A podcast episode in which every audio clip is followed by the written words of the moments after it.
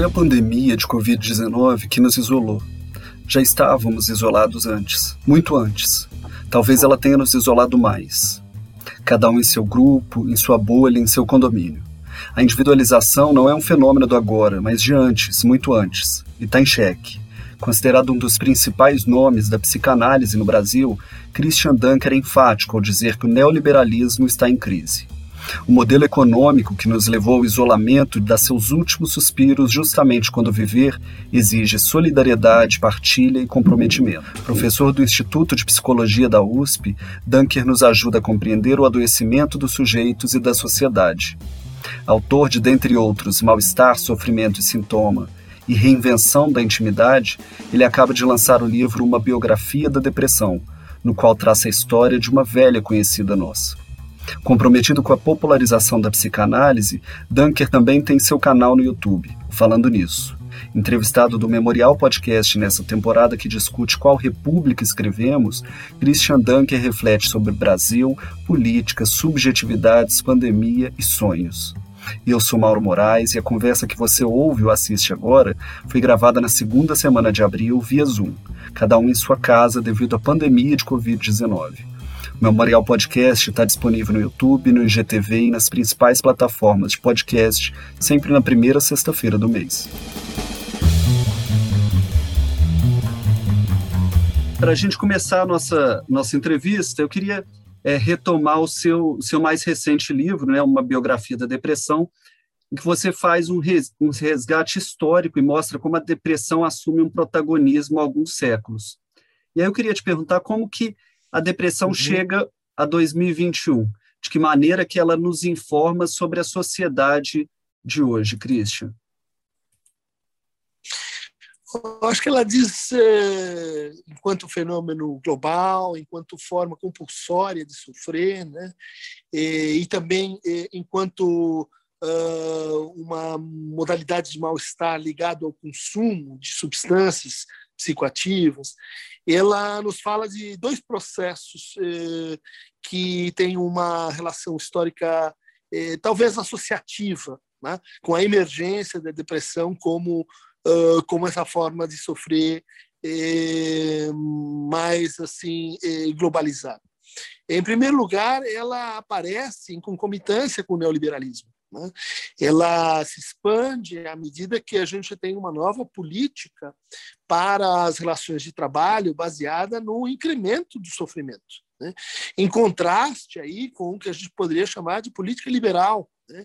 É, política, vamos datar isso, né? anterior a 1973, anterior à Constituição de 88, anterior a, a, a um momento em que a gente começa a olhar para o trabalho uh, e olhar para a nossa relação com ele, eh, diminuindo as descontinuidades. Né?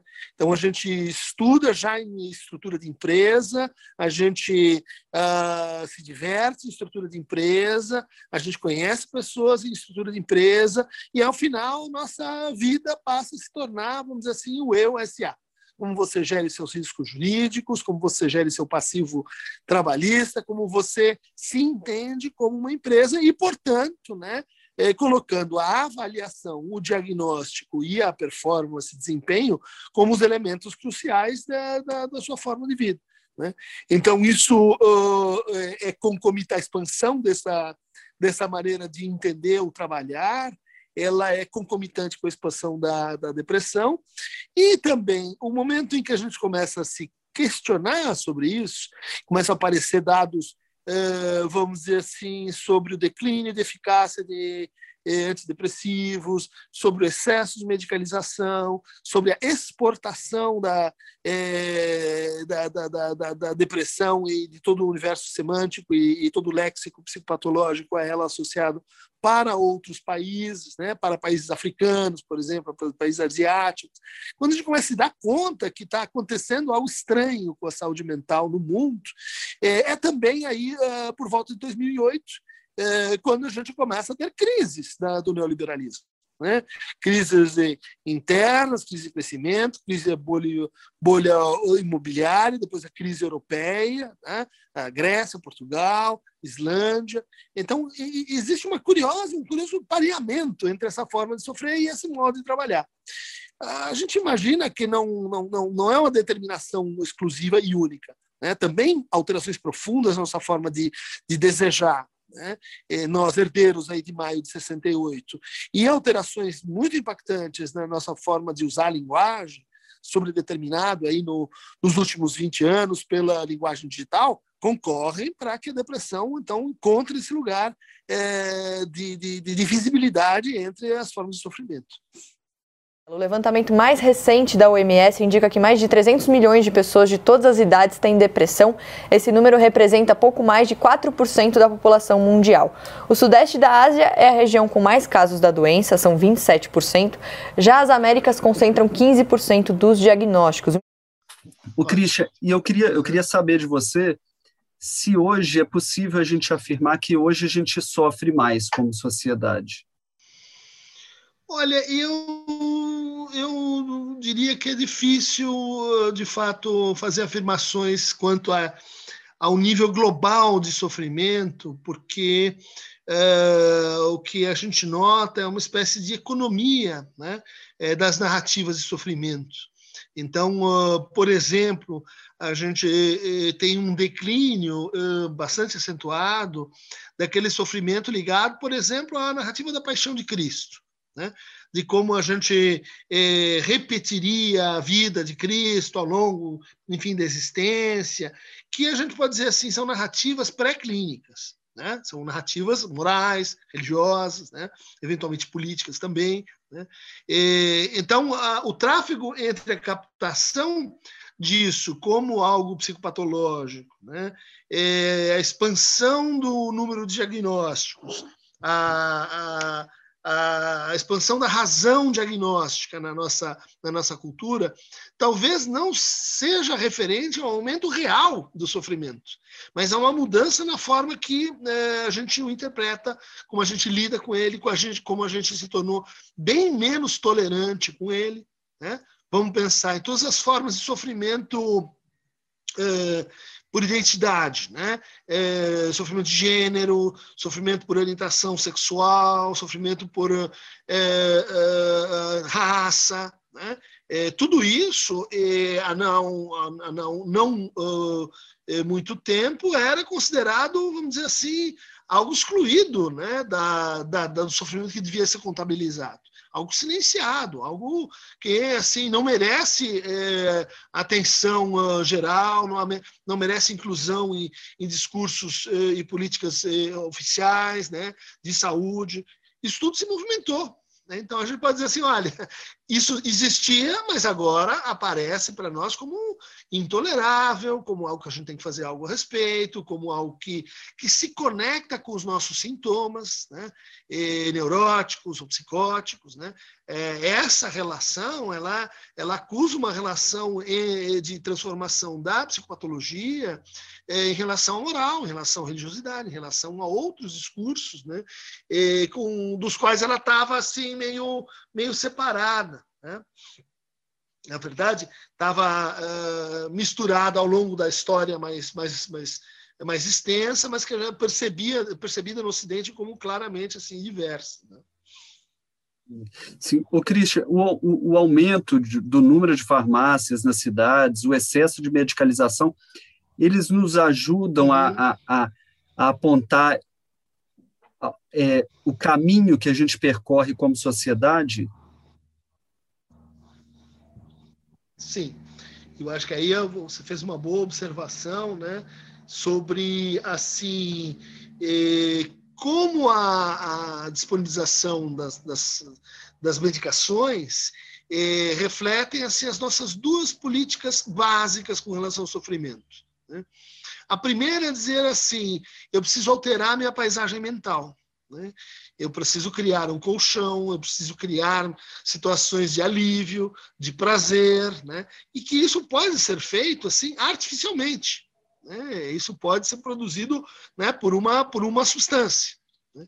Eu diria assim: a quantidade de farmácias crescentes numa cidade é proporcional à quantidade de bares crescentes numa cidade. Né? Porque a gente tem terapêuticas legais, né, quer dizer, no sentido jurídico, e, e, e, e terapêuticas uh, selvagens, terapêuticas que as, que as, pessoas vão encontrando. né? É, fazendo uso, por exemplo, de álcool ou de, é, de tabaco, né? ou de café, né? de substâncias que estão aí, mas que elas se tornam moduladores da nossa paisagem mental. Isso acompanha a nossa cultura desde sempre. O qual é a novidade? A individualização. Né? Então, quando a gente fala em paisagem mental, é daquele indivíduo. Né? É ele tratando vamos dizer assim, aquilo que é uma, uma, uma, uma experiência que quase não precisa sair dele para ser sancionada, para ser transformada, para ser reconhecida. Isso é extremamente perigoso. E a segunda estratégia assim básica é, é supor que a gente vai transformar é, o sofrimento pela alteração da paisagem externa. Né? Então, muda de casamento, muda de cidade, muda de profissão, muda de casa, né? é, sem que necessariamente isso acuse uma transformação né, no que, no nosso entender, é, é, essencial na determinação e na causação do sofrimento, que são as relações. Né? As relações com os outros, né? as relações consigo mesmo, as relações mediadas né? pela linguagem, é, pelo saber também. É, então, essa ideia de que é, a gente pode é, tratar o sofrimento antes de que ele vire sintoma, antes que ele se transforme numa ansiedade ou numa depressão, ela é uma ideia que, que quase caiu em desuso. Né? É uma coisa óbvia, porque durante os últimos 40 anos o discurso foi no sentido de que a maior parte das, das, dos sofrimentos mentais são uma diabetes que dá no seu cérebro. E, então você não tem uma substância, toma uma substância, recompõe aquela substância, você está zerado. Né? É, ou seja, não, não, não, precisa falar de si, não precisa é, criar-se uma história, não precisa ter história, inclusive, aquele sintoma. Né? É uma lista. Né? Você tem essa lista, então aqui você está é, na, na, nessa categoria e, e ali fica. Né? No fundo, o que a gente tem 40 anos depois é uma, é uma clínica dos fracassos desse modelo, porque é, o antidepressivo ajuda, é, as pessoas sofrem menos, mas elas passam, sei lá, 15 anos, 20 anos tomando uma receita e renovando aqui e ali, sem, sem que muitas vezes a, a, os determinantes sejam enfrentados. I want to learn everything about everything. I want to discover myself. I want that for you too. Keep going. Keep going. Falling in love is kind of like a form of socially acceptable insanity. Na sua avaliação, Christian, você, você falou dessas relações que a gente constrói. É, como que a gente negocia hoje no Brasil a nossa condição de indivíduo diante de formações de grupo, de classe, de massa?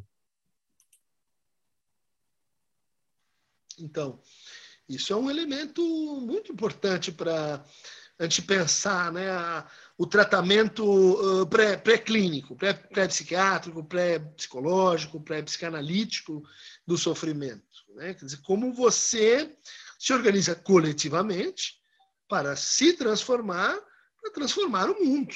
Né? Trabalho é, era ainda mais, mas ainda é uma forma importante, portanto, de, de subjetivação das pessoas. Né? É, de, de, localização simbólica dos, dos sujeitos. Né? Bom, mas o, o que vem acontecendo com o trabalho? Ele também vem perdendo essa força coesiva, né? no sentido de que é bom, jornadas cada vez mais extensas, precarizações, que, que levam ao que? Ao você SA, né? você entregando o rap, eh, você como um empresário, microempresário, e, e isso eh, negocia mal, voltando na tua palavra, né? a nossa condição de indivíduo em relação à nossa condição de pessoa e em relação à nossa condição de sujeito. Né?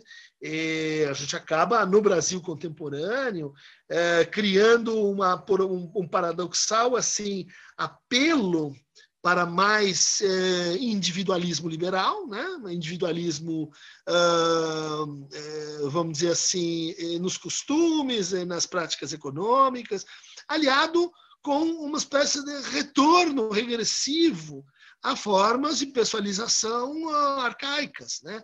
formas de autoridade arcaicas, que, que no fundo eh, funcionam como quê? Como uma resposta à nossa insegurança identitária, ontológica. Né? Ah, bom, tudo isso que está acontecendo me deslocaliza no mundo. Como é que eu faço para resolver? A volta, volta no passado, né? volta no, em formas políticas é, é, muito, muito simplórias, né? volta em formas políticas que, por exemplo, vão defender a violência para tratar a violência.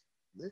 É, isso, é, um exemplo de como é, a hiperindividualização uh, ou a individualização é, associada com narrativas de sobrevivência, narrativas, vamos chamar assim, robesianas, né?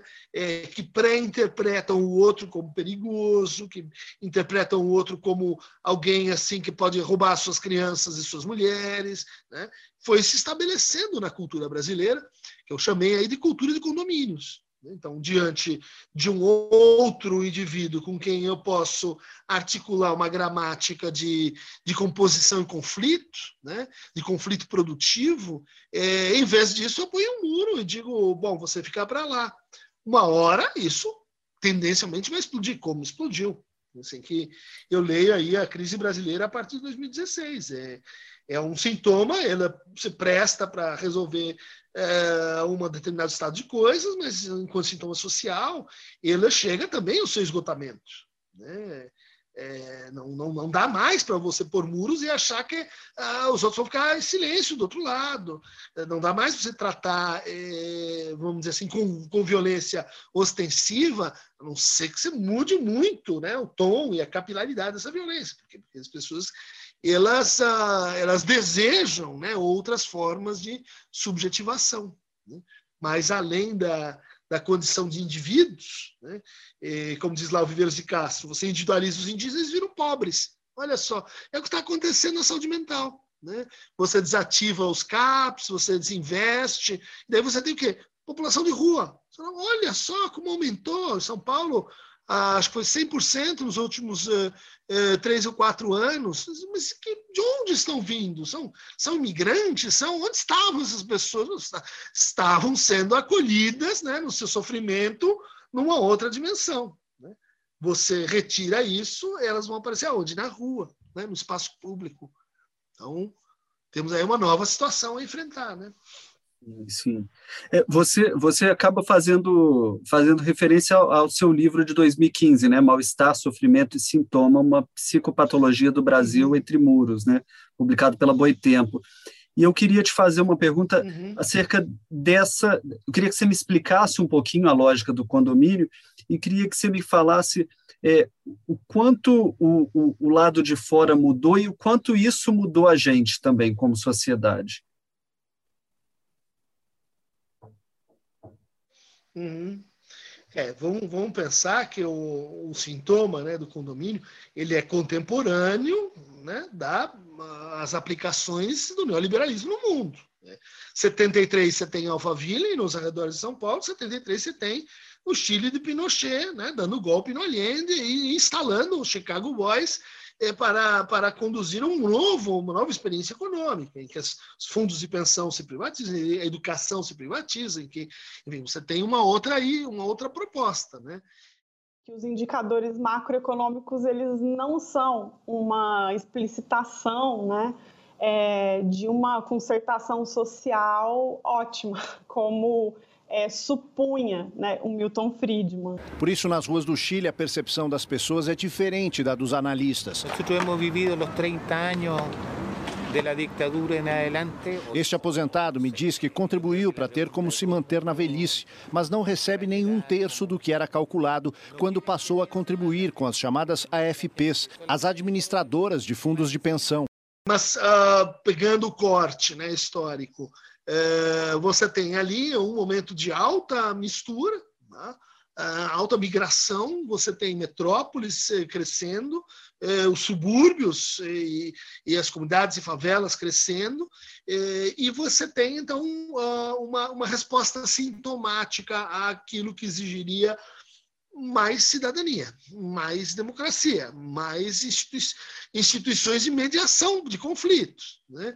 Bom, em vez disso, o que, que a gente fez? A gente cria né, uma, uma forma de vida entre, entre muros, é, que no início não tinha uma finalidade defensiva, mas tinha uma finalidade de, uh, vamos dizer assim, estabelecer que aqui estamos é, nós entre, entre nós, gente como a gente. Né? Ou seja, um corte classe, né? E a gente constrói casas juntos, a gente vive juntos, e daí, e daí os bons, e elas vão conseguir fazer assim uma civilização brasileira, porque a gente entrega o resto para a barbárie. Né? Dizer, não dá para todo mundo nasce aí essa, ou se reproduz aí essa ideia de uma democracia customizada, né, para poucos. Condomínio era essa essa ideia de Alphaville, né? uma vida moderna, uma vida de, de, de um passo a mais da nossa individualização, no, uma vida com mais tecnologia, uma vida onde as pessoas é, é, aceitam e sabem melhor qual é o seu lugar. Né? Então, babás, empregados, motoristas, todo mundo vestido como deve, surge o elevador social, o elevador de serviço. Né? Essa redistribuição geográfica ela tem uma nova forma de poder associada com ela, que é o síndico, né? não é o coronel. É aquele que repassa coisas, é aquele que vai dar no gestor depois, né? aquele que, que faz cortes, que, cria, vamos dizer assim, miséria na educação, crise na saúde, aquele que, que, que desativa é, serviços, e você nunca conhece o nome da pessoa. E você não, não, você não tem a mais parca ideia de, que, de onde ele veio, para onde ele vai, é, a responsabilidade é zero, e ele às vezes pode se especializar nisso, né? ele vai, vai fazendo uma carreira de destruição de, de formas de vida, e você diz, não, mas, mas é assim que tem que ser. Né? Dizer, é alguém que é meio assim um jurista, né? um, um jurista no sentido de que eh, ele é capaz de lidar com a hiperinflação de eh, pseudo-legalidades que a gente tem no Brasil, né? leis contraditórias para explorar a contradição a serviço de quem está no poder, né? É, leis que são inexequíveis, leis que criam, sei lá, custo Brasil, leis que são feitas para o quê? Para síndicos. Né? Quem é que vai entender disso? Ah, tem que ser uma mistura de lobby com o cara que tem uh, um conhecimento local, capacidade de influência e, ao mesmo tempo, assim, é, responsabilidade zero. Né? Ele vai afetar muito a vida dos outros, mas ele não vai pagar com o seu nome público, com a sua agenda política. Né? Porque, porque eh, o síndico, na verdade, ele não é um político, né? ele é um administrador essa, essa barreira ela foi criada lá atrás. Né? Essa, essa, essa forma de apolítica, né? essa forma que vai dar ressentimento contra tudo que é político. Né? Porque o político é o fora do condomínio. Aqui não tem política, aqui só tem essa forma né, que a gente criou de parapolítica ou de metapolítica, como você queira chamar. Né?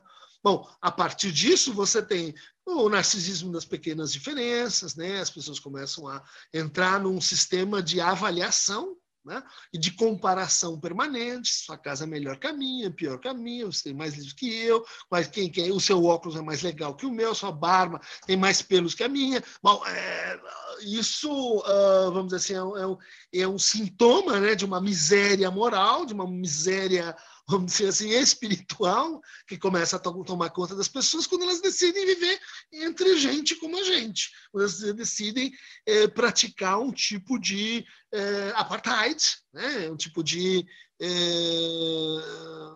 vida uh, sintomática como essa. Né?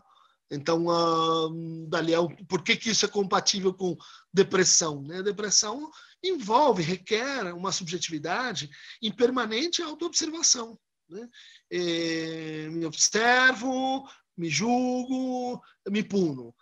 Uh, me observo de novo, vejo que os meus ideais são muito elevados, não vou alcançá-los, me puno. E isso, para se tornar uma coqueluche, você precisou de anos e anos construindo uma mentalidade de o quê? avaliação permanente. Né? É, avaliação é interessante, mas a avaliação permanente neoliberal ela é outra coisa. Ela é uma forma de produzir mais sofrimento, fazer as pessoas tra trabalharem por você. Né? Então, você vai no banco, não tem mais caixa. Quem é o caixa? É você. Mas você acha muito legal que você empacota o dinheiro, põe na máquina, clica. Isso é sinal de que você está indo para o futuro. Né? Olha que linda a pós-modernidade. E assim por diante. Né? as empresas, eh, vamos dizer, empurrando para o consumidor é, o trabalho devia ser delas. Né? Então, aí você precariza, aí você. Bom, tem uma série de coisas é, paracondominiais que começam a acontecer a partir disso. Então, o muro, o, o síndico, é, a hiperinflação de leis e, e, essas patologias narcísicas são quatro características da cultura de condomínio né, que engendra né, e coloca a depressão como sua rainha. Não é para lavar quintal, porque quintal é arriscado. Mas como? Mas é uma coisa assim, se você não lavar, o cliente dá uma nota ruim, depois você não tem serviço. A nota cai lá embaixo. Eles pedem uma série de documentos para você entrar na plataforma, mas quando vai te descredenciar, você vira somente um número. A maior ameaça que existe hoje ao mundo do trabalho não é a exploração da qual esses trabalhadores, sem dúvida, são vítimas. É a irrelevância. E não raro a gente, a gente ouve alguém falar: ah, eu não gosto de política, não me interesso por política, eu desligo a TV quando está falando de política. Mas, na verdade, a gente vive é, um, um, um, estado de, da, da, da, esfera política onipresente nas nossas vidas. Né? É, como, como que hoje essa esfera política atua na subjetividade do brasileiro, Christian? De forma aguda, e eu diria assim, talvez seja um sintoma uh, benéficos, talvez seja um sintoma de uma transição, uma transição para um, um, Brasil com maior participação política, né? em que a política não seja aquela questão que você de, uh, discute como final da novela, né? No, no, momento da eleição e depois aquilo se apaga e a gente volta quatro anos depois a mais ou menos pensar em política. Houve uma mudança, a política se capilarizou, ela entrou nas famílias, ela dividiu uh, amigos, ela é, enquanto significante, né? E uma coisa interessante na, na política é que é, política é aquilo que assim você nomeia. Né? Uh, qual é a diferença da política para não política? Isso é um ato político, dizer onde é que está essa diferença. Né? Ou seja, dizer o que você quer, portanto, politizar. Quer politizar o gênero, quer politizar a pobreza, quer politizar. Não, não, eu posso, eu posso lidar com isso despolitizando. Né? Então, a, a, conversa política, antes de ser entre liberais e, e progressistas, esquerda ou direita, é, é, sobre quem define onde está a política. Né? Porque tem gente que vai dizer assim: a política está lá em Brasília, são todos péssimos, horríveis, malvados. O resto não tem política nenhuma, é a vida real, com as pessoas andando pelas ruas e com seus problemas. Não! Não, né? Quer dizer, esse é um truque para a gente dizer aqui nós vamos tratar aquilo que é político como se não fosse. Né? Então ajoelha e reza, então obedece, então vou te ensinar, então uh, é, vou uh, tornar isso, uh, vamos dizer assim, um, um não assunto. Né? Um assunto para aqueles que sempre dominaram esse assunto. Né? Então, o Brasil está loteado por é, vamos dizer assim, zonas de, de, apoli, de, de, apolitização, de mantos apolíticos sobre é, questões políticas. Né? Portos. Ah, por que os nossos portos são desse jeito? Porque ali você tem uma política que não se reconhece como tal. Né? Você, não, você não consegue pôr em cima da mesa. Ah, tá bom, é política, então divide, tem conflito. Qual é que vai ser dessa vez? Na outra você manda. Não, não, não, não. Isso aqui está fora da política aí é intratável. Né? Você cria, como em São Paulo, né? tem, tem, tem bairros que não tem donos, né? que são aquelas incorporadoras, os donos de, do, do, do, de imóveis. O que acontece? Não, não, você não, não dá para fazer se não falar com o xerife. Ah, não, isso aí não é política, sabe? Isso aí é que tem uma pessoa que é o dono. Não, isso é política. Política retrógrada, arcaica, né? A gente não consegue civilizar. Né? E muito se fala hoje, é, nessa, nessa esfera política, sobre o, o, domínio da narrativa. Né? Em que medida é possível usurpar uma narrativa, Christian? E, e como que fica o conceito de verdade nesse debate? Muito interessante essa pergunta, é uma pergunta que está sendo assim respondida na prática, né? Mas eh, eu faria uma, uma, uma, uma divisão assim. Eh, a gente tem guerra de narrativa, sim, mas a gente tem antes das guerras de narrativa conflitos de discursos. Né? Um discurso, ela traz consigo inúmeras narrativas, né? E que vão se intercambiando. Né? Algumas, inclusive, em pseudo-conflito consigo mesma. Né? Então, é como se as narrativas, essas que a gente vê, que são as histórias, que contam explicações e tal, elas são sobredeterminadas por discursos. Né? Os discursos são é, história invisível, né? que está aí, é, que, que, que, tem as suas razões, etc., mas que opera num nível, vamos dizer assim, inconsciente. Né? É, então, a, a, as guerras de narrativa, é, elas envolvem uma certa política para a verdade né? e, e, uma certa política para mentira. Né? É, o que, é, o que é bem intrincado, porque se poderia dizer assim, uh, então basta a gente uh, usar algum critério funcional veritativo para uh, checar né? as declarações da pessoa são falsas. Mas não é assim. Né? Uma frase atribuída ao ministro da propaganda de Hitler diz muito sobre o momento atual da internet. Uma mentira replicada mil vezes torna-se verdade. As notícias falsas viraram uma praga e a mídia passou a intensificar as estratégias de checagem de informação. A verdade não é um conjunto, não é dado pelo, pelo, pela verdade do enunciado. Né? É isso que o conceito de narrativa trouxe de interessante. É, você pode fazer vários enunciados em si verdadeiros numa relação falsa entre eles. Né? Você pode colocar, inclusive, enunciados falsos que produzem um efeito de verdade. Né? Então, essa, essa ideia de, de construção né, de universos com, com regras locais de, de verificação, portanto, de verdade, ela apareceu para as pessoas quando a gente começou a lidar com algoritmos, quando a gente começou a lidar com uh, uh, celebridades, quando a gente começou a lidar com celebridades digitais, né? E com uh, redes sociais, em que as pessoas perceberam que cada um poderia construir a sua auto-verdade. Né, para os seus, o seu agrupamento. Então, o que a gente fez? Pegou o condomínio, pôs ele no formato digital, agora, agora vai porque agora a gente consegue, inclusive, entender quais são as manobras né, para a produção de gente como a gente. Né? Ah, é, são aqueles que falam como a gente, não é? Não precisa morar no mesmo lugar, né? Basta que estejamos né, e, num, num, numa mesma conversa é, que, no fundo, comporta baixa conflitualidade, que não consegue pensar a sua contradição, não consegue pensar o negativo, né? Quer dizer, tem, um, tem uma série de, de propriedades né, do, do, do discurso que é, aparecem assim é, incluídas nas narrativas. Né? E elas são, na verdade, uma espécie de falso debate. Né? Uma sensação de que você está debatendo quando você não está debatendo. Está faltando, né, inclusive, a verdadeira polêmica, né, a verdadeira é, contrariedade. Né?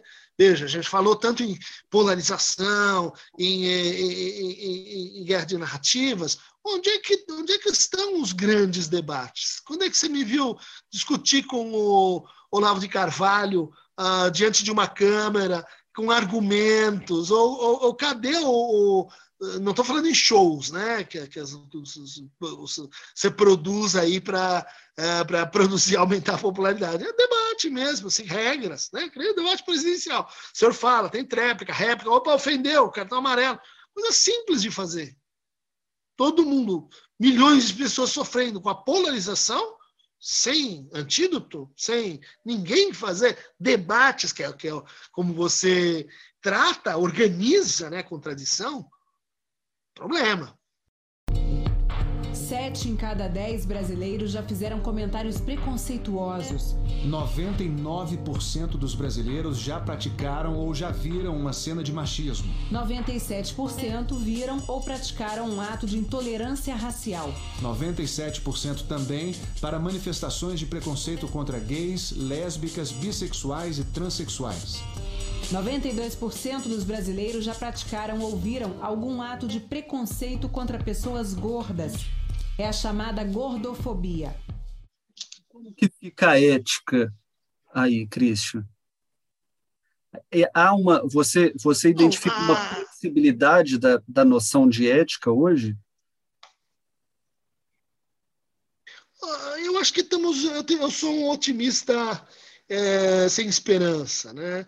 E me parece que o, o que estamos vivendo, o Brasil talvez seja um caso particular, né? É, mas a, na, na, na, na, própria experiência é uma, uma crise da ética. Mas a, a ética sempre foi à frente, sempre se pensou como ética em momentos de crise. Né?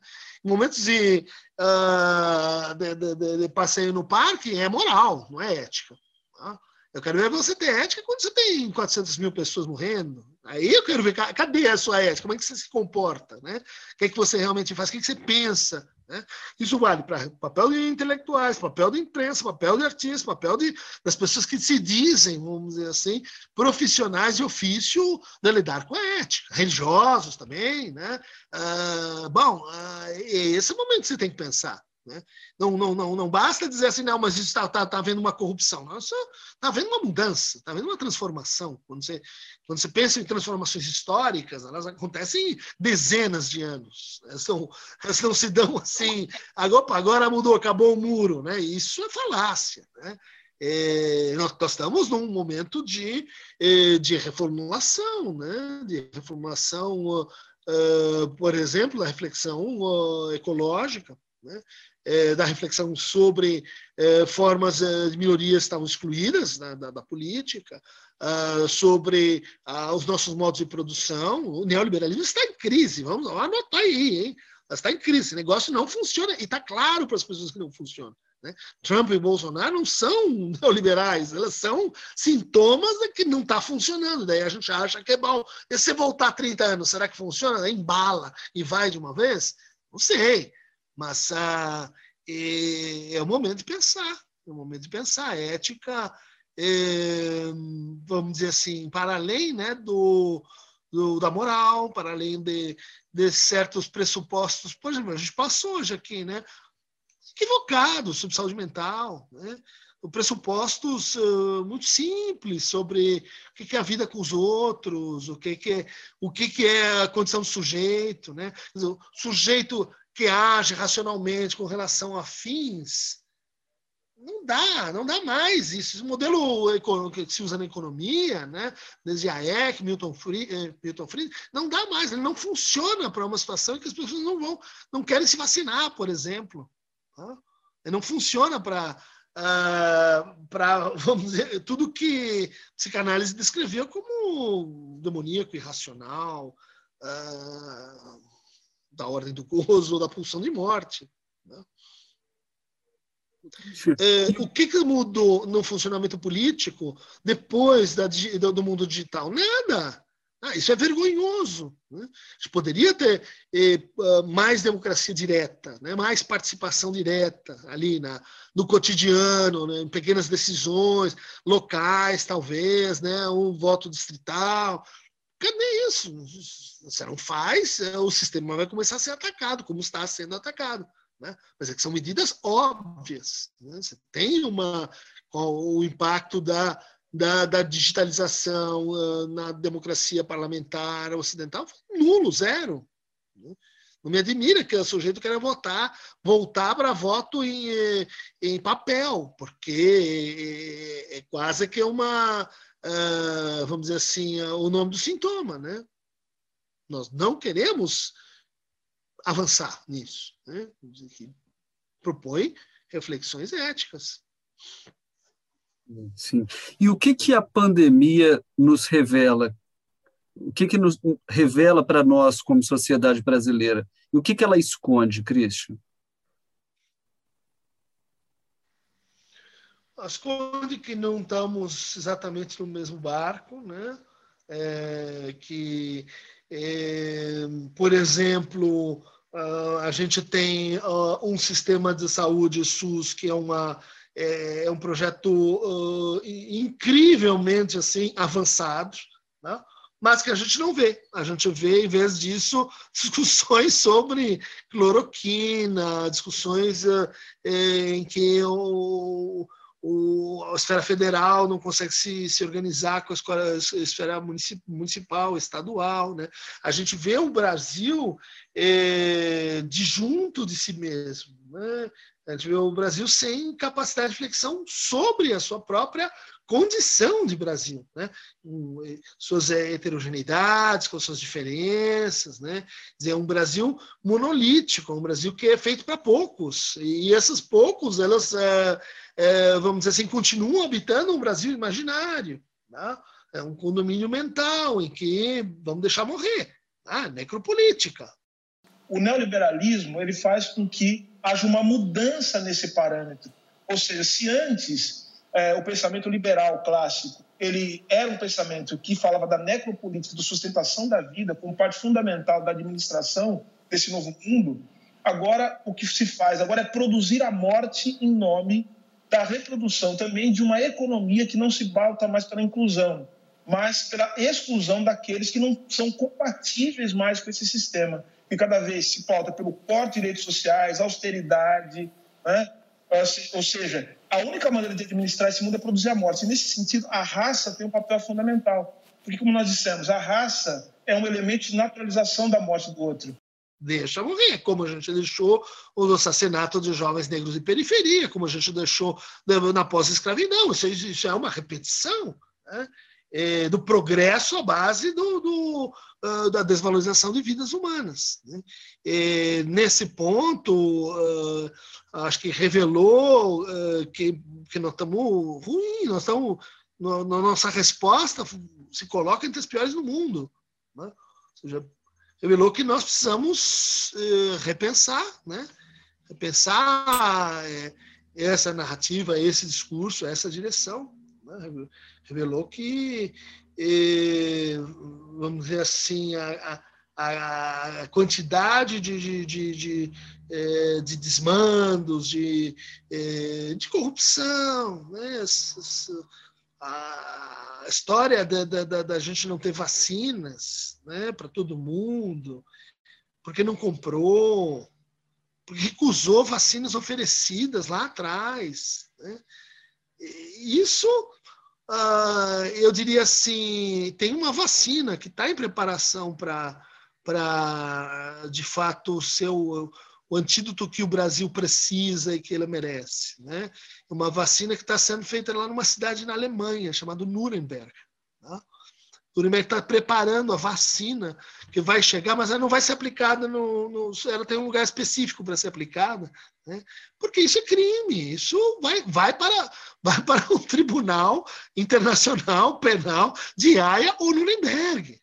É, não dá para você é, assim lutar ativamente para que as pessoas não tenham vacina, as pessoas morrem e tudo bem. Tá? Isso vai passar e uma hora nós vamos ter que julgar é, quem produziu isso e quem colaborou, né? Vai fazendo a conta e vai anotando, né? porque a história pode ir devagarinho, mas a gente sabe como ela funciona. Tá? Ela, ela produz seus julgamentos e quando não produz, repica e depois produz atrasado, é julgamento duplo. Né? Não fez a comissão verdade, não fez ajuste de contas com a, com a ditadura, agora vai fazer duplo. Né? Vai fazer a ditadura e aqueles que acham que conseguem reeditar o, o erro duas vezes. Né?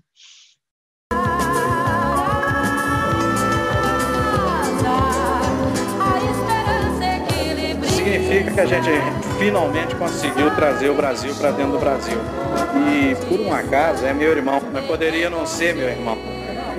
E o que emoção que ele deve estar sentindo é estranha que aconteça num país as pessoas se emocionarem pelo fato dos brasileiros voltarem para o Brasil. Queria saber sobre o projeto de que você e alguns outros pesquisadores realizou sobre os sonhos dos brasileiros durante o confinamento, né, que está reunido no livro Sonhos uhum. Confinados, né? O que que o que que esses sonhos diz hoje do nosso presente e, e o que que eles apontam para o futuro do, do, da sociedade brasileira? Olha, a gente começou uh, primeira fase da pandemia com sonhos sobre mãe, e sobre voltar para casa. O que, onde é a casa? Né? Depois a gente veio para uma fase de sonhos depressivos, com desertos, com a água subindo, e um sonhos de exaustão, né? sonhos de, em que o cotidiano e a noite viram uma coisa só. E agora a gente está sonhando com o pai, né? a gente está sonhando com conflito, a gente está sonhando com violência, a gente está sonhando que vai para a rua de repente está sem máscara, né? anunciando um conflito próximo. Né? As pessoas passaram de um certo limite psíquico, social, moral, ético, mas isso está já apitando na nossa maneira de sonhar. Né? com vacina ou sem vacina, conflito à frente.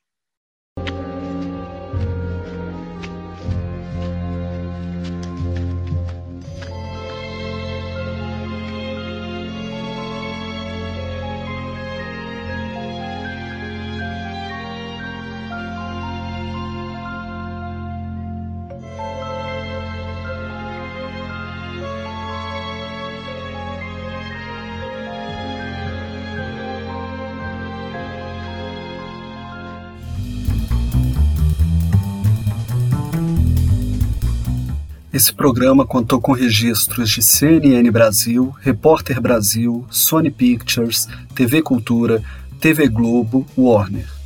Quem faz o Memorial Podcast? Apresentação, produção e pesquisa, Mauro Moraes. Identidade visual, Thaís Gamarano, bolsista do programa de treinamento profissional da UFJF. Edição e montagem, Leandro Carneiro. Quem faz o Memorial da República, Presidente Tamar Franco. Direção, Daniela Lisier. Administrativo Tarcísio Grégio, Arquivo e Pesquisa Kelly Herrera e Lilian Andrade, Difusão Cultural e Educação Mauro Moraes, Segurança Adilson Pereira, Amanda de Andrade, Carla Faria e João Fonseca.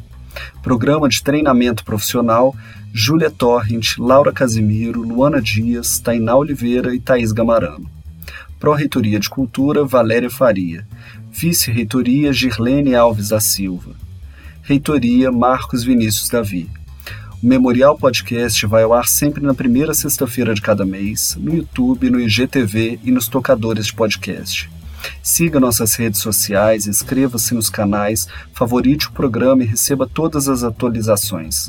O Memorial da República Presidente Tamar Franco é uma instituição da Pró-Reitoria de Cultura da Universidade Federal de Juiz de Fora. A gente se encontra em outubro. Até lá!